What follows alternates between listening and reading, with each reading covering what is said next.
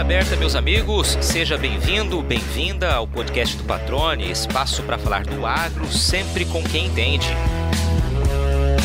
Hoje eu te convido a conhecer a história de uma pecuarista pantaneira que tem amor pela atividade que toca e pelo bioma em que vive.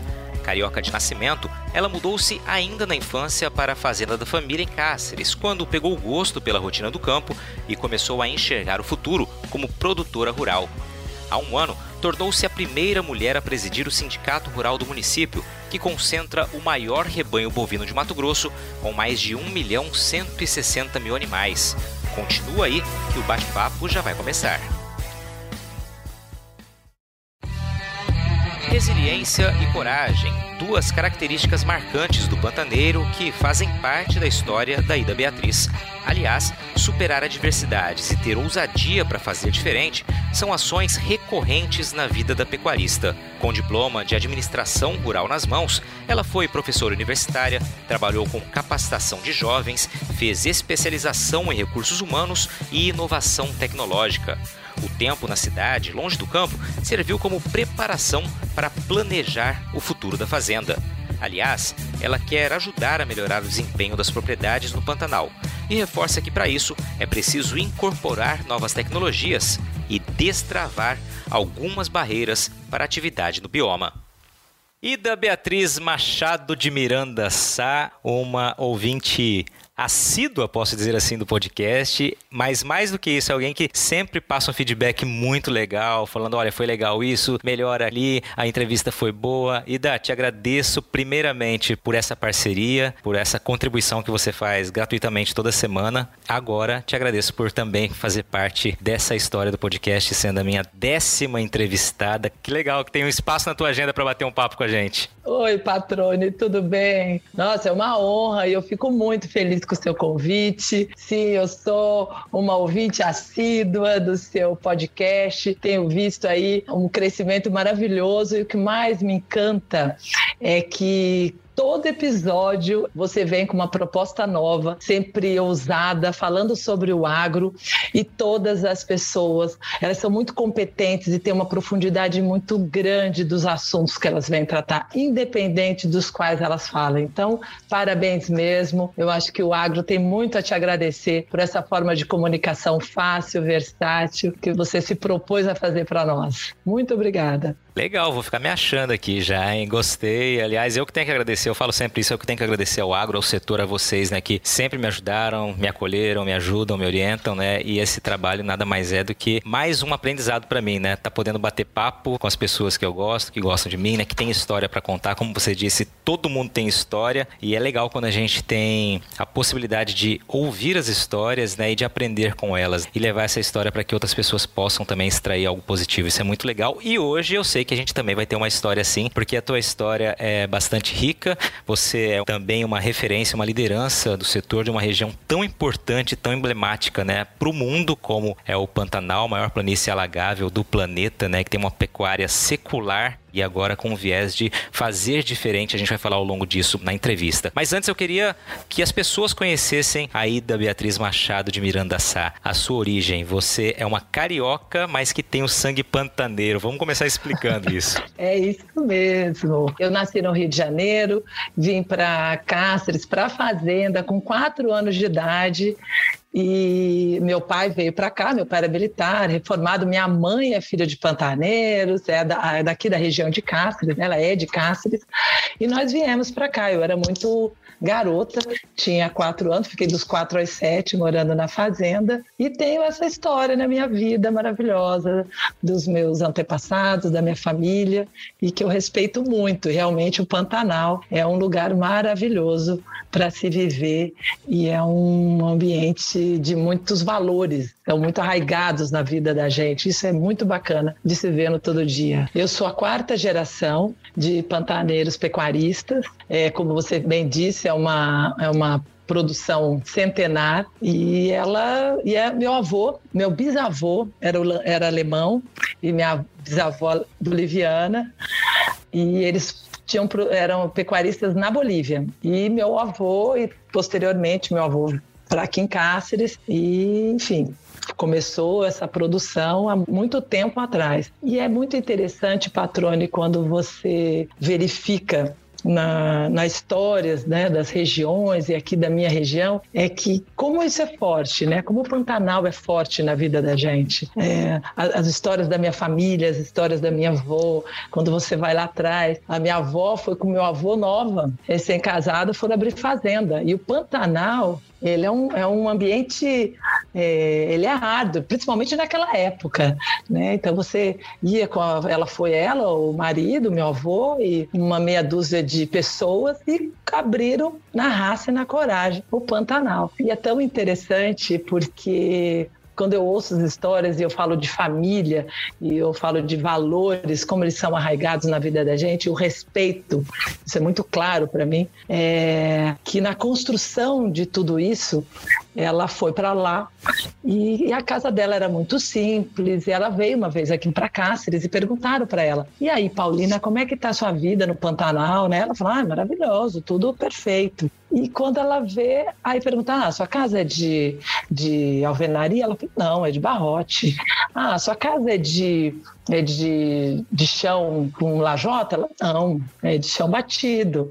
E o telhado era de sapê. E ela descobriu que realmente a felicidade não está aonde você está, mas está dentro de você. E o Pantanal ele é mais ou menos isso. E é isso que eu respeito da história da minha família, porque o Pantanal, as distâncias são muito grandes. E assim, o o amor, o respeito pelo próximo, ao respeito pela família, ao respeito pela sua equipe, pelo gado, pelo meio ambiente, por tudo que te cerca. Ele é muito forte. E hoje em dia, essa tradição, ela se passou, ela se perpetuou. Lá em casa, nós temos um, uma, uma equipe multidisciplinar e independente do seu grau escolar, de qual local você está né, na, na estrutura da fazenda, mas nós respeitamos muito a cultura e o que cada um tem a trazer para nós, para o nosso dia a dia. E isso é fantástico. Eu acredito que é o grande diferencial de você ter de morar em lugares longe, nesses grandes rincões que nos permitem. Legal, já trouxe o primeiro insight aí, né, uma lembrança do passado, né, um pensamento aí, né, da sua avó, que realmente a felicidade não está nas coisas, mas dentro de você, né, não no que você tem, mas no que você é, no que você vive de fato, né? Muito legal isso.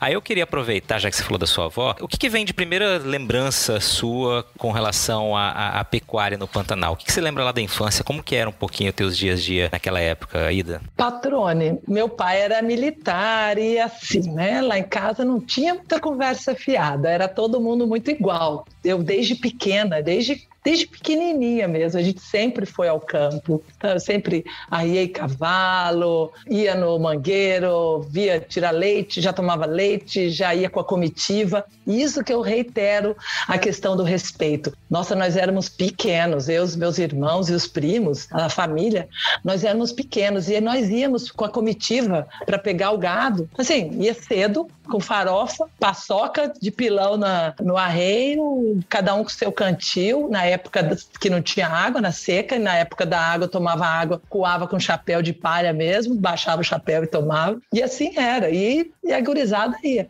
E as meninas, meninos, todo mundo junto, isso é muito bacana. Então, o Pantanal, desde sempre, fez parte da minha vida, da minha história, da resiliência, da coragem. Hoje, hoje em dia, eu adulta, mulher madura, mãe de família, produtora rural, eu vejo quanto disso foi formado lá na minha tenra idade e como esses valores são importantes que nós passemos para a nossa família, né? Essas questões de, de resiliência, de força, de coragem, de você aumentar os seus limites, sabe? Ousar desbravar porque a vida é muito mais do que nós ficarmos sempre confortáveis né, nos espaços. Não, você tem que ousar. A vida é fantástica para você. E o Pantanal é exatamente isso. Então, arriava cavalo, tombo de cavalo, correr em, em campo de aviação, levar tombo, enfim, era vida de criança de fazenda mesmo, né? Matava vaca na fazenda e tinha toda aquela questão de, enfim, matava rolinha, assava ali na, no fogo. Era delícia, essa vida boa de fazenda, que é muito gostoso. Isso tudo junto. Legal. E aí fica claro já pela tua resposta, né, que você já buscava desde pequena, já tinha em mente, acredito eu, que iria continuar no meio rural, né? Patrone, eu sempre gostei da fazenda. Eu sempre, desde pequena, sempre, sempre. Eu sempre quis fazer administração rural. Teve uma época na minha vida que eu queria fazer história, porque eu gosto muito de história. Eu acho que história é uma coisa maravilhosa. Isso que você traz aqui do seu programa é mais ou menos isso. Você traz essas histórias. Eu acho isso maravilhoso. Mas eu sempre quis fazer administração rural. Eu sempre é, vi os meus pais, os meus avós como exemplo para mim. Isso me era gratificante gratificante, o lugar é gratificante, o trabalho é gratificante, as pessoas. E isso sempre foi, desde a minha tenra idade. Eu queria fazer administração rural, não sabia onde tinha mas eu queria fazer administração rural. Aquela questão de na fazenda, você perguntou anteriormente, eu lembro que assim, tinha cavalo, estava recém-amansado, quem subia era eu, sabe? Se tinha alguma coisa para fazer de diferente na fazenda, um bezerro, tem gurizada subir em cima de bezerro, sempre, gente, nós sempre fomos. Então isso ficou sempre muito, muito enraizado na minha vida. Eu sempre admirei muito esse trabalho da lida, do dia a dia. Inclusive eu estudei na, na fazenda, de quatro a seis anos eu estudei na fazenda. E eu me lembro nitidamente do tio seu Arício, estudavam todos os filhos de funcionários tudo junto, que era tudo muito distante. Eu via o meu avô chegando de avião. Ele morava em Campo Grande. Patrone não tinha quem me fizesse ficar dentro daquela sala. E eu me lembro que ele tinha uma régua de madeira longa, ele ficava me toreando para eu não sair da sala de aula.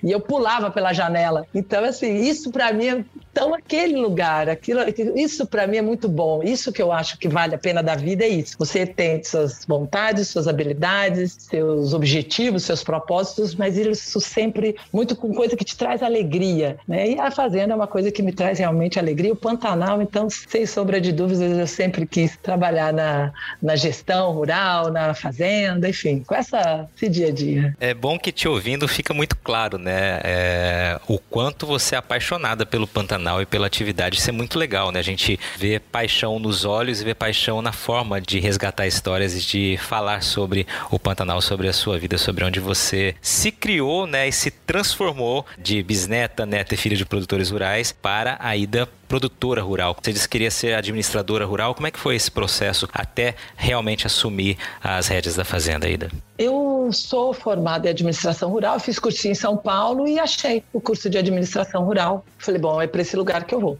a vida nos, nos mostra coisas maravilhosas, né? ela nos encaminha. Eu sou, eu sou religiosa, então eu acredito que Deus vai nos guiando, a gente não sabe bem por onde, mas vai andando. Eu fiz administração rural na Universidade Federal de Lavras. Hoje é a Universidade Federal, antes era Exal, Escola Superior de Agricultura de Lavras. É uma escola de referência e que para mim foi um grande marco. Tive professores maravilhosos, colegas maravilhosos, tinha muita gente do Brasil Central, trabalhava já com pecuária, com uma pecuária bem mais mais avançada. Isso para mim foi muito importante. Tive contatos com tecnologia, tecnologia da informação. Isso teve toda uma mudança no meu dia a dia aqui no Pantanal, que era totalmente diferente, né? Que era uma, era uma produção muito mais rústica, com, com o volume de tecnologia muito menor do que eu vinha nessa universidade, que era um centro de referência de pesquisa, iniciação científica. Formei em Lavras. Quando eu vim para cá, eu fiquei uns três, quatro meses aqui em casa Cáceres e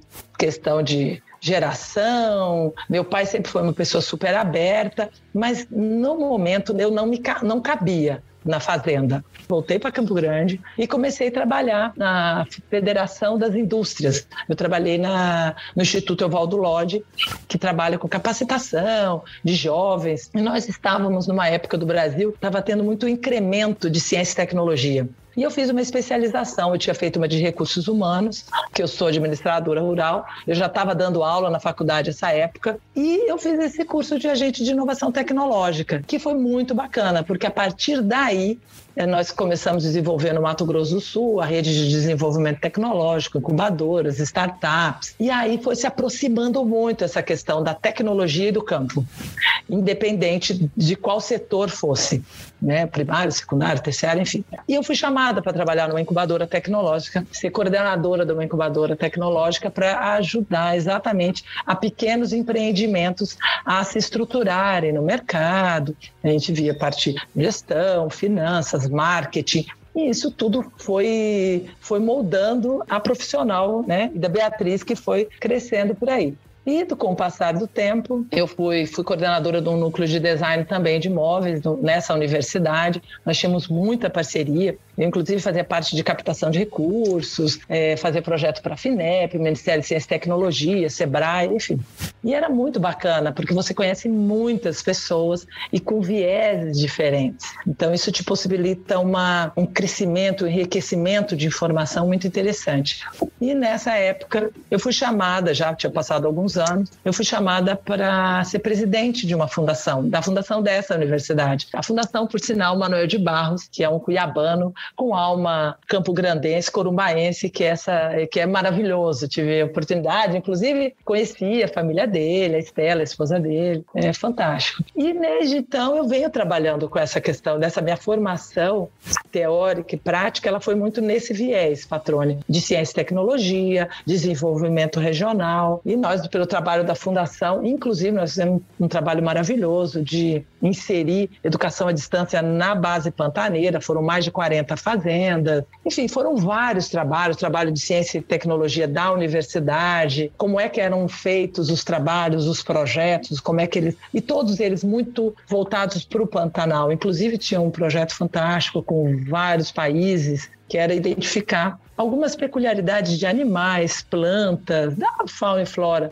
do Pantanal, para trazer essas especificidades para a nossa vida, em produtos da nossa vida cotidiana. Então, por exemplo, um determinado animal no Pantanal, que ele tem uma grande aderência né, pelas mãos, como é que pode ser utilizado isso no pneu de um determinado carro? Então, isso tudo foi sendo feito, luminosidade, enfim, foram projetos maravilhosos que eu tive a possibilidade de conhecer ao longo da minha vida. Aí passaram-se os anos e 2013, aí eu falei com, estava conversando já com meu pai há alguns anos, eu tinha tido as crianças, eu parei de trabalhar, patrone, fiz a opção, eu saí da fundação, eu já fui mãe mais velha, eu e meu marido, eu falei, olha, se bobeasse, acho que a gente estava enrolando até hoje. Porque era, é, é uma vida, correria do dia a dia. Nós demoramos 10 anos para ter filhos. Então, eu falei, não, já demorei, então agora eu vou cuidar das crianças. E foi maravilhoso. Foram anos sabáticos que eu tive a oportunidade de conhecer né? Essa vida dentro de casa, de mãe, de foi fantástico também, é um outro olhar, né, do ser humano. E a partir daí, depois dessa data, que eu conversando com meu pai, aí eu fiz uma proposta para ele, que eu já eu ia voltar a trabalhar e que voltasse a trabalhar em alguma coisa que realmente fizesse sentido na minha vida, tanto na ocasião como depois. E aí eu fiz uma proposta para ele, para eu vir para cá de Malicuia e vir trabalhar com ele em 2013. Que bagagem, né, que você foi colecionando, né? É, a gente sempre costuma dizer que essas experiências ao longo da vida, elas vão sempre nos trazer conhecimento que eles vão ser aplicados uma hora ou outra, né? Independente da atividade que você esteja é, tocando, eles vão ser muito úteis, né? Conhecimento nunca é perdido, é um ditado aí que eu levo é, sempre no dia a dia, né? Vamos lá, vamos entender como se deu essa migração então, né? Depois de todo esse conhecimento que você adquiriu. E aí, a hora que a Ida realmente assume na prática a fazenda, né? Fala um pouquinho de como é propriedade quando você começou o trabalho como é, gestora dessa propriedade? Então, aí em 2013 eu vim e em 2015, meu pai faleceu. Era uma pessoa muito forte, muito envolvida com a propriedade, e eu pude aprender nos dois anos que eu fiquei com ele, dois anos e meio, muita coisa. Conheci o mercado, as pessoas da cidade, conhecia todo mundo, mas tudo muito informal. Né? Eu vinha muitas férias, ficava só na fazenda. Mas aí, quando meu pai faleceu em 2015, em 2016, nós recebemos a fazenda. Quando foi feita a divisão entre os irmãos, foi feito em sorteio, incrível que pareça, patrone. Essa propriedade que nós ficamos, que hoje é a fazenda Nossa Senhora do Machadinho, desde sempre, eu e meu pai, eu era garota, eu dava muito com ele, e eu tinha que lá para meus idos dos 14 anos, e, e a sede da fazenda da Santa Fé é linda, uma fazenda linda, ficou para minha irmã. A casa é maravilhosa, é espetacular. E todo mundo queria sede. Aí ele falava: Não, minha filha, Beatriz, fica com o Machadinho. O Machadinho é bonito, tem a parte alta, tem guarda-boi, fica aqui, minha filha. Ah, o senhor tá falando tá tudo ótimo. E na hora do sorteio, que nós fizemos sorteio entre os irmãos, e ficou exatamente assim. Cada um ficou com a parte que queria. Eu falei, meu Deus, como assim? Mas muito interessante. E aí, em 2016, fizemos a divisão e eu acompanhei todinho esse caminho. Eu fiz a divisão entre eu e meu irmão. Nós fomos com os, os engenheiros, com máquina de fazendo a medição geral. E eu fui acompanhando. Foram duas semanas e meia, as crianças foram, foi em julho, as crianças foram para a casa da avó. E eu fui acompanhando os peões e os engenheiros, foi ótimo. Eu falei, quem falar que eu não conheço a minha fazenda, eu falo, não só conheço, como já andei nela toda. eu fui de ponta a ponta. E aí foi. Nos dois primeiros anos, no 2016, 2017, nós estávamos analisando a nossa vida. Eu e meu marido falou, vamos começar, a gente tinha um gado, era pouco. Aí a primeira coisa que nós fizemos, nós fizemos uma cerca de divisa e arrendamos a fazenda, uma parte dela. Tinha o nosso gado, nós fizemos uma parceria. Inclusive, ele era, é muito amigo nosso, ele é nosso, inclusive, ele trabalha com nossos projetos. E ele falou: Ida, eu estou precisando de pasto, eu sei que você tem pasto. Eu falei: então vamos para lá, é bom que já vai girando um recurso para a fazenda, isso é importante. E um dia, em 2017, na seca de 2017, eu e meu marido nós estávamos andando na fazenda. Eu falei: olha, se nós formos entrar nesse negócio de verdade, nós vamos ter que arrumar água. E nós dois, foi, foi uma coisa bem interessante. A gente falou: é, não tem água aqui, como é que nós vamos fazer água?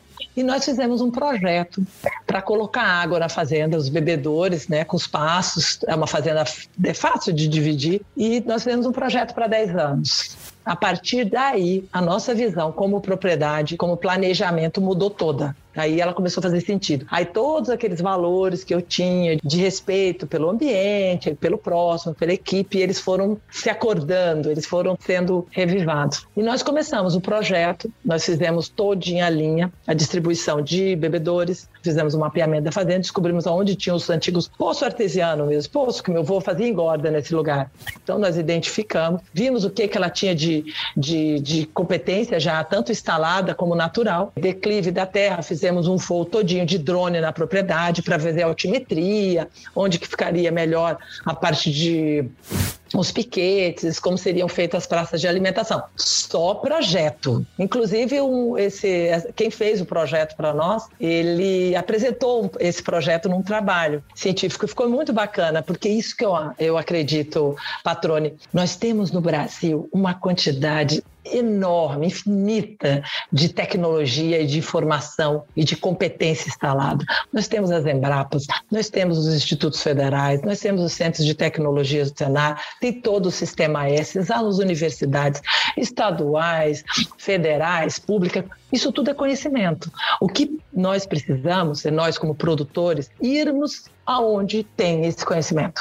Eu não me furto a pegar um telefone e ligar para a Embrapa. Agora nós estamos fazendo até uma, uma recuperação de área degradada, converso com todo mundo da cidade, mas eu sempre vou à academia, sempre vou à Embrapa, sempre vou aonde tem mais conhecimento. Porque eu preciso alinhar realmente, é isso, eu preciso validar o que tem de informação. Isso que nós, nós fizemos. Ah, inclusive, quando nós fizemos esse projeto, antes um pouquinho, nós fomos conversar com o primo da minha mãe. Ele é um produtor rural, é uma referência de engorda aqui, o Paulo Pinto de Arruda. E olha que engraçado.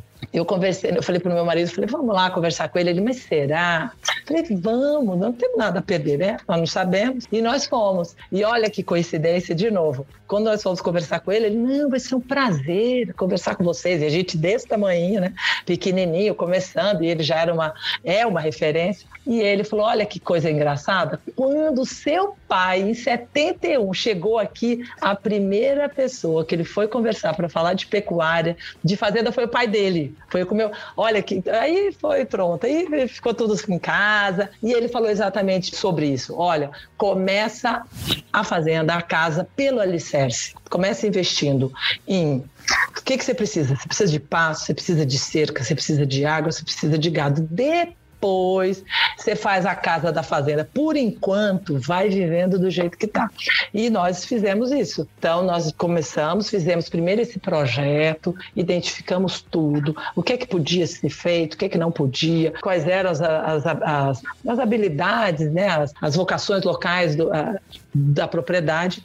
E a partir daí nós começamos a desenhar o nosso projeto, o nosso trabalho. Nós entramos, fizemos um financiamento, fizemos a, todo o trabalho primeiro nós fizemos de, de recuperação de áreas degradadas. A fazenda tava, era tinha pasto, mas estava suja, então ela precisava ter um realinhamento. Mudamos cerca, cada ano a gente foi fazendo um pouco. No primeiro ano nós fomos um pouco ousados, inclusive mexemos um pouquinho mais, demos uma limpada. Aí, na hora que nós vimos, olha, quase que nós ficamos sem pasto. E isso é tão interessante, Patrone, porque às vezes quando gente, nós começamos uma coisa, nós temos às vezes o hábito de pegar as referências sempre. Isso que, o, inclusive, que o Paulo falou para olha, cuidado, não começa muito forte e sempre, né, sempre com o que realmente você vai precisar. E lá atrás, lá nas redes de incubadoras, lá do Mato Grosso do Sul, quando nós fizemos, nós íamos implementar do Mato Grosso do Sul, nós fomos visitar três incubadoras no Rio. Duas excelentes, referência internacional, e uma que tinha,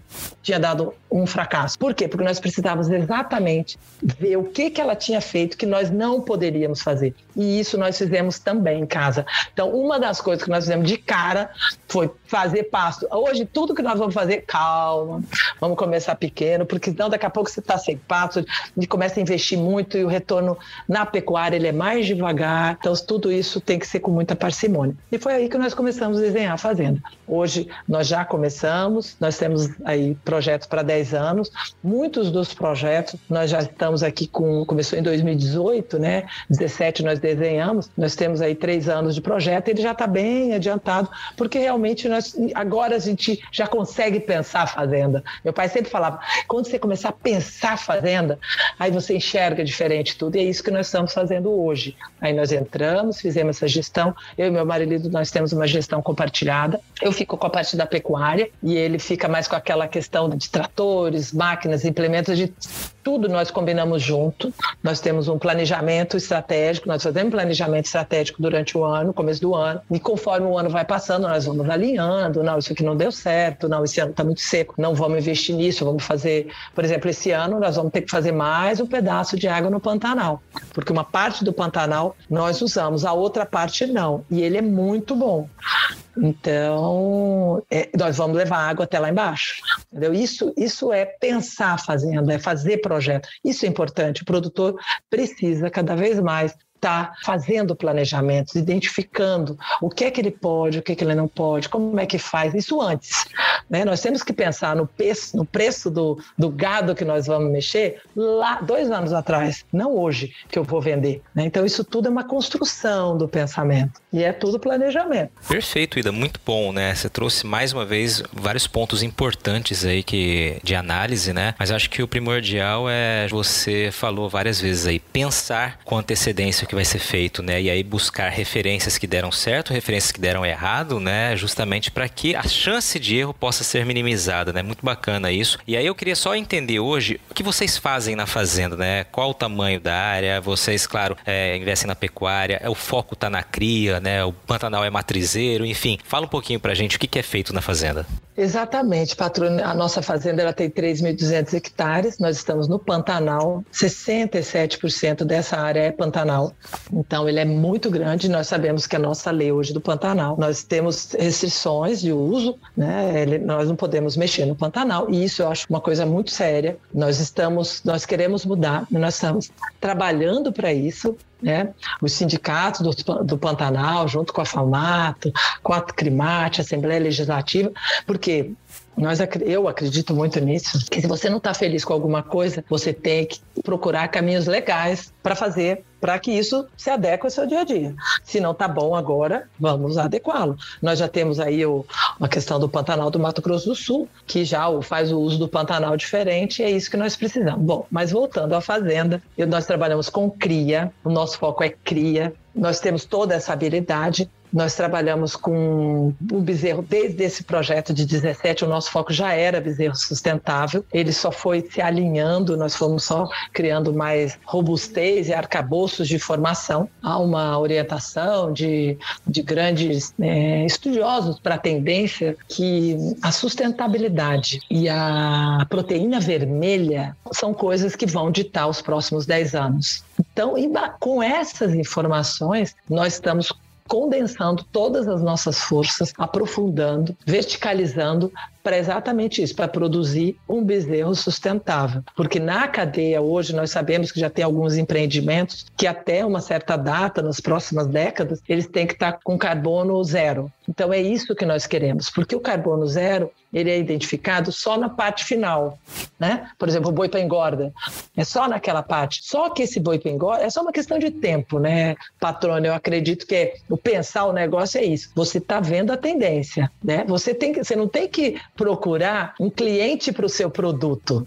Você tem que adequar o seu produto para o seu cliente. E isso é muito sério. Então nós estamos adequando o nosso bezerro com essa nossa visão já toda sustentável, toda voltada para o bioma, com respeito, nós vamos produzir bezerros sustentáveis, porque no, na cadeia, a parte final da cadeia, eles precisam disso. Hoje é só na engorda, mas daqui a pouco vai ser na recria e já já vai ser na cria. E nós queremos, como produtores, estar tá pronto, apto para entregar esse produto no mercado. E é isso que nós fazemos hoje. Nós usamos o bezerro, nós temos uma parte alta da fazenda, é, não é grande, mas é uma parte que dá um suporte para nossas vacas, onde nós estamos começando um programa de ATF. Nós fizemos primeiro essa estrutura da fazenda, porque nós não tínhamos mangueira, não tinha repartição, então nós estruturamos tudo isso e agora nós vamos entrar com a IATF. Já separamos as fêmeas, já identificamos as que mais se parecem com o produto final que o meu cliente precisa, o nosso cliente precisa, porque nós queremos queremos entregar um bezerro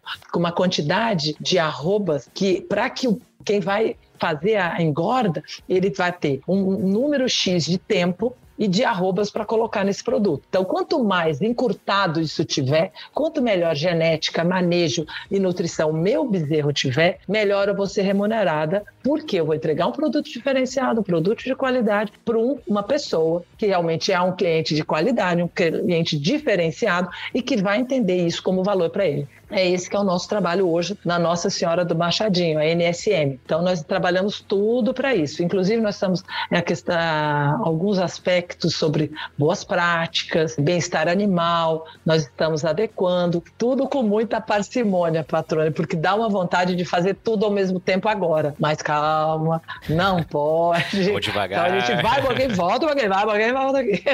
Mas o nosso projeto é esse. Legal, Ida. Eu queria só que você explicasse, se possível, resumido rapidamente, né, alguns pontos. O que é um bezerro sustentável, né, para que não deixe aqui esse espaço com essa dúvida. O que é um bezerro sustentável? Quais seriam os conceitos aí para realmente poder falar esse bezerro é sustentável, ele é diferente? O bezerro sustentável, patrônio, é diferente do bezerro orgânico, tá? Porque quando nós estamos trabalhando com sustentabilidade, nós sempre vamos trabalhar com o tripé, né? Social, econômico e ambiental. Então, quando nós trabalhamos com, com ambiental, trabalhar com todas as normas, as leis, preservação, cuidado, reserva legal, APP, tudo que a lei nos remete a fazer, e outras coisas mais, que é o uso comum da fazenda. Então, por exemplo, sempre que nós vamos trabalhar com algum resíduo sólido na fazenda, que tem algum, algum resíduo ou que sobra algum vasilhame, esse cuidado com esse vasilhame, de colocá-lo no ambiente, como é que ele vai para o ambiente. Então, isso tudo é é tudo pensado na fazenda. É, isso é questão ambiental, né? O uso da água, o melhor uso da água, o nosso reservatório ele é com, é com energia sustentável, são placas, ela não vai para a rede principal, não, ele é utilizado ali.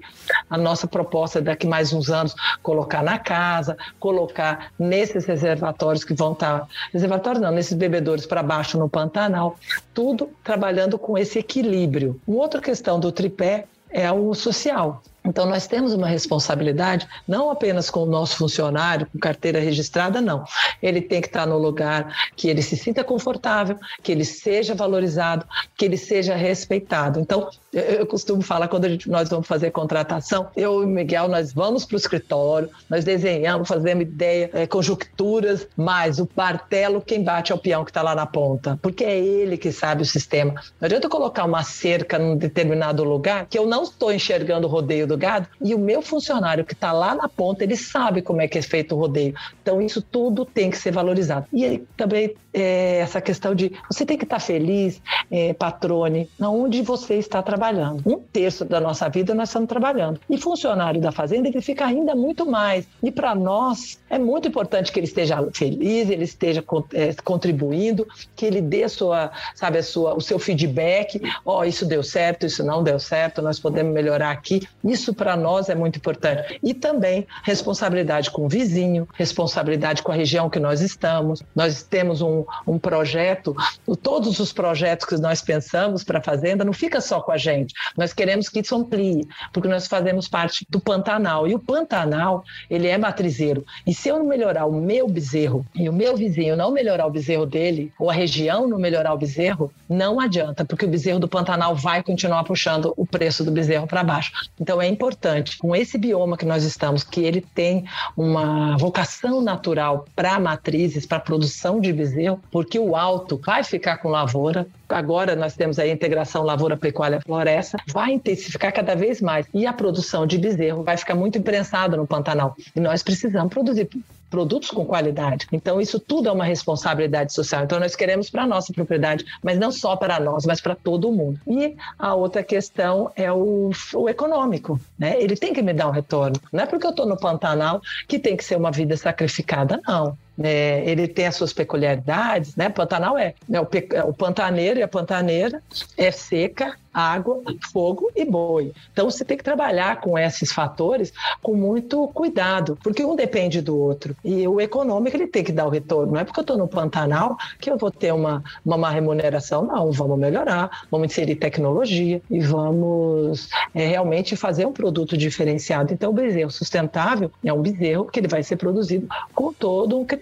Lógico, nós estamos procurando parceria para certificar, para que isso seja realmente validado, não só por nós, mas pelo mercado e por quem está nos comprando esse bezerro. Isso nós estamos buscando. Excelente, era um ponto que eu ia chegar de fato, né? Você acabou já fechando essa, essa conta, que é justamente uma maneira de certificar para que todo esse investimento em tempo, em transformação e também investimento financeiro, ele possa ter um retorno também à altura, né? A gente sabe que é preciso ser remunerado por todo esse trabalho que é feito, né? Um trabalho diferenciado, ainda mais quando a gente fala em sustentabilidade no seu tripé, como você bem explicou. Bem legal esse projeto.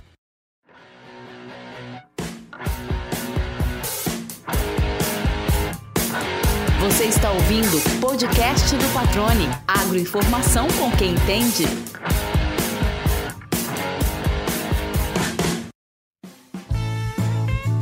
Antes de seguir nosso bate-papo, eu tenho a alegria de anunciar aqui para você os primeiros parceiros do podcast do Patrone.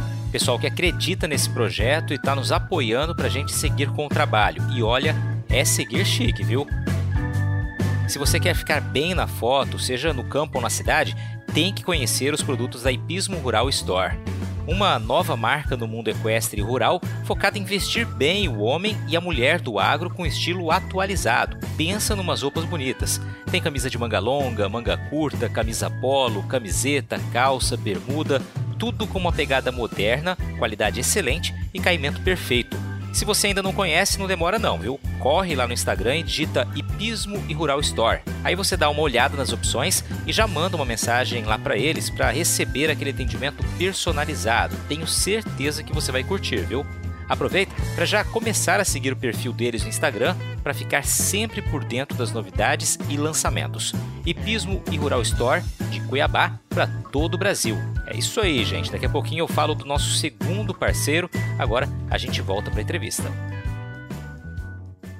Você destacou por várias vezes né, a importância de fazer diferente, de buscar melhorar resultados, né, de buscar aprimorar a fazenda, ou seja, uma maneira de tornar o Pantanal, as propriedades pantaneiras mais produtivas. E esse é um ponto que você sempre busca ressaltar em entrevistas, em falas, né? E você é uma liderança do setor. É presidente do Sindicato Rural de Cáceres, né? Aliás, a primeira mulher presidente do Sindicato Rural de Cáceres, né? Então eu queria já aproveitar nessa pergunta para que você falasse um pouquinho disso, né? Como é ser a primeira mulher presidente do Sindicato Rural de Cáceres, né? De uma região tão tradicional na pecuária, né? Uma região pantaneira com tamanha tradição e muitos e muitos anos com predomínio de homens, né? Natural ali da região. Então, queria que você falasse um pouquinho disso e também já falasse sobre a importância do Pantanal ser mais competitivo, ser mais produtivo.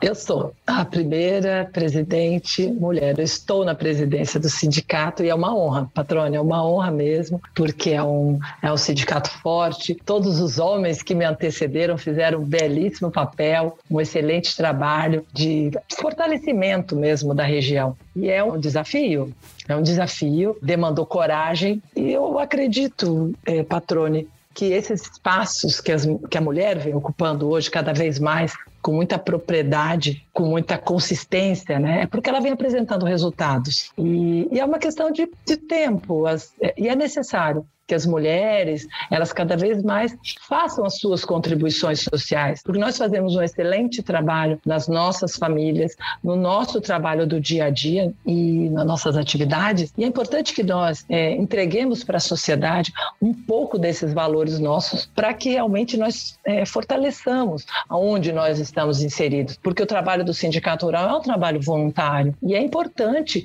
que nós é, entreguemos essa, é, essa essas horas, né, esse trabalho, essa dedicação, não é porque sou eu, mas é qualquer pessoa que faz trabalho em voluntariado, é, é muito importante. Isso é importante para que toda a sociedade, como um todo, ela faça isso, né, ela se doe. Porque às vezes a gente fala, ah, isso aqui não está bom. Mas não está bom por quê? O que, que eu posso fazer para isso melhorar? E quando, ah, é, como eu digo, foi uma honra eu estar à frente do Sindicato Rural, é uma das coisas que nós pensamos lá, é, que já vem construindo, que vem muito do meu antecessor, que é o Jeremias, é, que eu gosto, tem uma, uma deferência enorme, é essa questão dessa valorização do Pantanal. Nós precisamos cada vez mais fazer o Pantanal uma produção diferenciada. Isso tudo é tecnologia. Nós precisamos investir cada vez mais em tecnologias. E o Sindicato Rural de Cáceres, hoje agora eu já falando como sindicato, não mais uma como a Ida Beatriz, mas a Ida Beatriz à frente do sindicato, é que ele tem muita coisa a oferecer para o produtor rural. E é isso que nós estamos procurando. Nós temos aí uma, um conjunto de, de conteúdos, de projetos, de pastas importantes para fortalecimento desse, desse Pantanal, dessa diversificação desse produto pantaneiro, da diversificação da economia, porque nós temos a pecuária, mas nós também temos a, apicultura, nós temos turismo, nós temos, enfim, tem outras culturas, avicultura, tem várias coisas, a pesca, nós temos várias coisas que nós podemos é, ampliar a nossa base de da economia do produtor pantaneiro, da, das pessoas que trabalham diretamente no Pantanal. E é isso que o sindicato vem cada vez mais fazendo. Da possibilidade. Se quer ou não quer, aí é com o produtor. Mas é realmente possibilitar, fortalecer, oferecer acesso para que ele consiga aprimorar. Porque às vezes fica muito distante, ou você vê numa matéria, numa entrevista, mas isso está muito distante. E o foco do sindicato é exatamente isso: aproximar o produtor rural dessa essas tecnologias que vão contribuir para que ele se diversifique mais, para que ele amplie essa base econômica. É esse que é o nosso objetivo como, como liderança rural, né? Como se fizer esse meu trabalho social, minha contribuição social na frente do sindicato seria essa. Legal, a gente vai entrar mais adiante nesse tema, né? E mas eu queria aproveitar um outro gancho que você deixou aqui durante a tua fala anterior, as suas falas anteriores, que foi algumas mudanças que precisam ser feitas no Pantanal. Você falou, a gente quer também mudar o Pantanal. Em Mato Grosso do Sul já há algumas mudanças, a gente também quer trazer para cá. Eu queria que você ilustrasse um pouquinho, exemplificasse o que é preciso mudar no Pantanal em Mato Grosso que diz respeito à política, né, ao tratamento do que é feito. Nós precisamos regularizar, regulamentar o Pantanal, Patrone, porque hoje nós não podemos fazer nada. Né? O Pantanal, então, por exemplo, eu tenho 67% da minha propriedade é Pantanal. o que eu posso fazer é um acero. Né? Um acero de 3 metros é o que, o que a Secretaria de Meio Ambiente me permite fazer. Não tá bom? Não, não tá bom. Então, o que, que nós podemos fazer? Mato Grosso do Sul já teve uma parceria com a, a Secretaria de Meio Ambiente, o governo do Estado, a Assembleia Legislativa, e eles mudaram esse decreto. Né? Eles têm uma lei que pode fazer limpeza de pastagens, substituição de pastagem, queima prescrita na época certa. E é isso que nós precisamos para o nosso Pantanal. Ninguém quer plantar todo o Pantanal, até porque nós temos estudos que nós temos pasto no Pantanal que é muito mais rico do que o utilizado usualmente pelo produtor nessas áreas que, é, que são permitidas, por exemplo, no Mato Grosso do Sul. É, nós temos pastos no Pantanal que tem 20% de proteína. Ou alguém vai ouvir e vai falar, mas que loucura que a Ida está falando. Não, não é loucura. Isso é constatado com dados de pesquisa científica da Embrapa Pantanal e é isso que nós precisamos. É isso que nós queremos. Nós estamos agora exatamente fazendo. Nós já tivemos do, da, dos incêndios do ano passado, é, inclusive nós encaminhamos a prefeitura, que encaminhou ao governo do estado, a, que vinha esse fogo. Nós estávamos uma quantidade de combustível muito grande há anos que nós não, não podíamos mexer no Pantanal. Aquela queima lá do meu tempo do meu bisavô e do meu avô, até do meu pai, ouso dizer, que fazia aquela queima. Chegava em maio, o Pantanal estava desaguando, ia queimando, e aquele, aquela, aquela macega, você queima, pronto, isso já diminui a quantidade de combustível. E quando o fogo vem, que é natural do Pantanal, porque é uma área muito grande, seco, então ele vai vir. Só que a forma de contenção, isso é uma prevenção, é assim que a gente tem que tratar. E é isso que nós estamos procurando hoje. Hoje nós já podemos, já tem um decreto do governo do estado que nos permite, por meio de, é, de projetos, com, né, com escritórios credenciados, encaminhar a SEMA para a limpeza de pasto. Né? Esse, essa limpeza ela tem até três anos para execução e nós podemos fazer isso observando observa. Nós fizemos o nosso, o nosso inclusive está na SEMA. E é muito importante, é muito interessante porque você enxerga a sua propriedade de perto. Você vê o que é que tem de arbusto, onde que tem cordilheira, aonde que tem morundum, aonde que deságua, como é que desce a corrente de água, onde que tem um tipo de vegetação, quais, quais os tipos de passo que tem na sua propriedade. Isso, isso é muito bom para o produtor também. E é isso que nós, como sindicato rural, estamos, não nós somente, são vários sindicatos, junto com a FAMATO, com o Acrimate, com a Embrapa Pantanal e junto com a Assembleia Legislativa na construção da melhor forma de uso do Pantanal. Né, e que realmente preserve esse bioma que é fantástico e único no mundo. Mais adiante eu vou lhe perguntar sobre temporada de incêndios, né, sobre as preparações aqui para esse ano. Eu sei que vocês trabalharam bastante e seguem trabalhando, mas eu queria é, ainda concluir a questão da, do, de subir a régua, né, de tornar o Pantanal mais produtivo. Você disse que busca como sindicato, como liderança do setor, né, junto a outros nomes fortes aí da região, é, aproximar o produtor das tecnologias disponíveis, né, encurtar o caminho para que, se for o caso, se for opção daquele produtor, ele de fato busque acessar essa tecnologia, mas pelo menos ele conheça que há uma tecnologia que pode melhorar os resultados da propriedade dele. E você falou das entidades, existe um trabalho muito bacana que está sendo feito aí junto junto com a Embrapa, Famato, Acrimate, IMEA, enfim, que é o Fazenda Pantaneira Sustentável. Né? São 15 propriedades, se eu não me engano, que participam desse projeto. É um projeto ao longo de alguns anos aí, justamente testando novas tecnologias, vamos traduzir dessa forma. E a propriedade de vocês é uma delas, né? A proposta é diversificar, levantar essa régua da qualidade do produto, do bezerro, enfim, do, do produto do, né, que estiver na propriedade.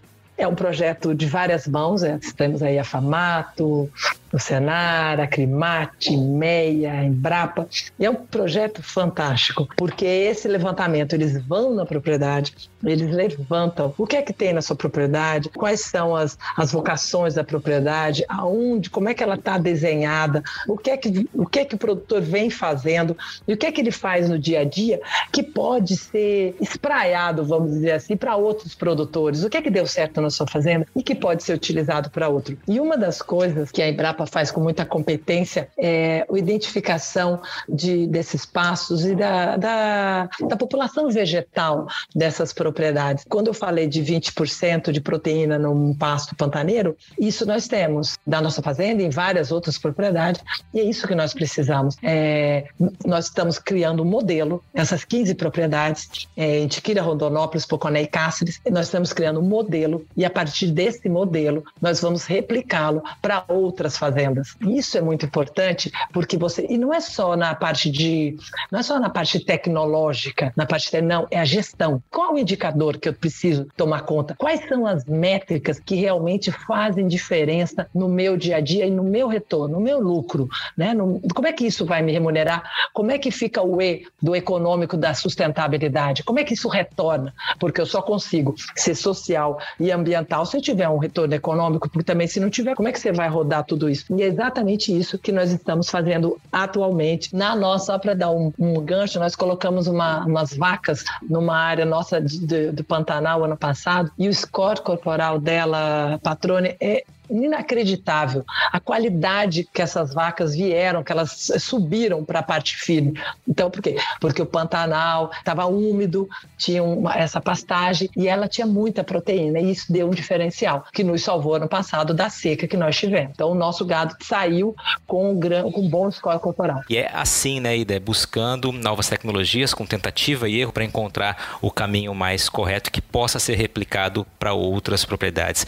Esse é o caminho né, da construção construção de algo diferente. Um dos projetos que nós estamos fazendo na Fazenda hoje, e que vem é, ao encontro do bezerro sustentável, é a colocação da eletrificação das cercas da Fazenda. Então, nós já, já definimos a nossa maternidade, o nosso rotativo, e a, a ideia é fazer uma desmama lado a lado. E isso contribui muito pela melhora, os bezerros sofrem menos, a mãe, a vaca sofre menos, tudo é muito mais tranquilo, muito mais saudável, até no dia a dia da fazenda. Então nós estamos colocando, até final de semana, eu fui lá para ver como é que estavam as instalações e isso vem, vai contribuir ainda mais para nós no nosso dia a dia. A minha irmã já faz uso, tem vários produtores que já fazem uso e é uma, é uma tendência, e isso tudo com energia renovável. Então isso é muito interessante importante quando a gente é, vem trabalhando nessa questão da, da interação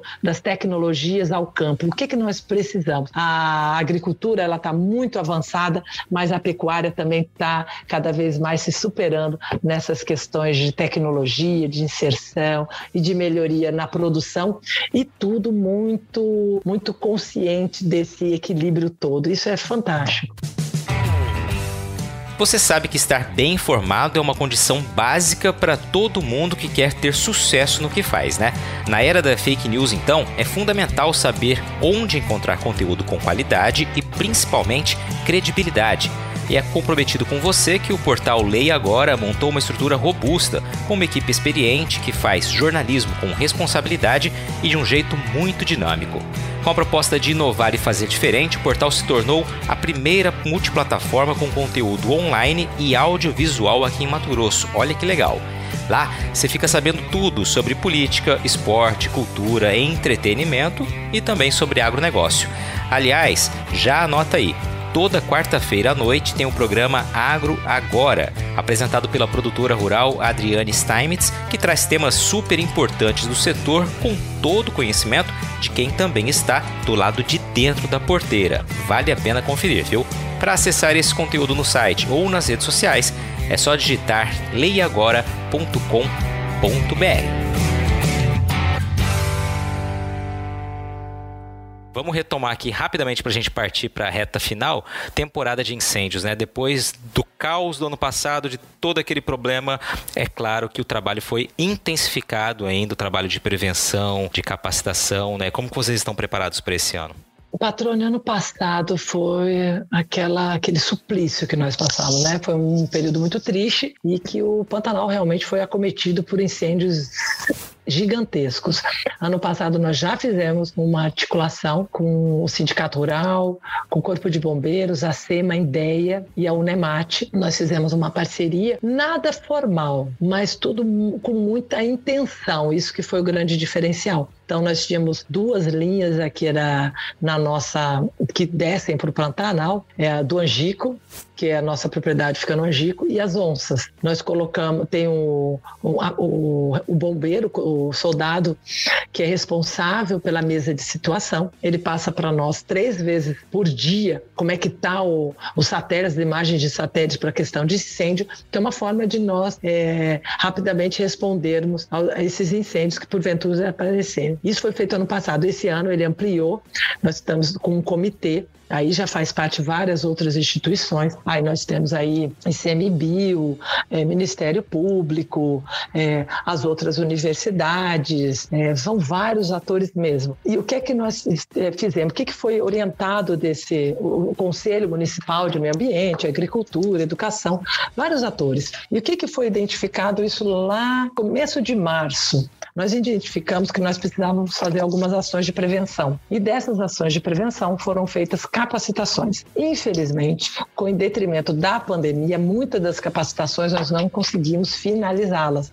Elas iniciaram, mas como alguns índices nossos, algum o período nosso estava muito alto, então é muito perigoso você levar alguém da cidade para ir em contato com as pessoas que estão na fazenda e eh, nós não queríamos isso de jeito nenhum, mesmo que nós tivéssemos a precaução de distanciamento, álcool gel, máscara, poderia ter algum, alguma forma de, de aproximação, porque o curso de eh, nós fizemos curso de brigadistas, porque o curso de brigadista tem realmente um contato muito próximo, porque você tem que fazer um enfrentamento, enfim. Mas nós conseguimos fazer alguns e que foi muito importante. Inclusive agora nós estamos retomando. Já foi acordado, com o corpo nós fizemos três, faltam sete ainda. Nosso intuito era capacitar 400, 400 brigadistas.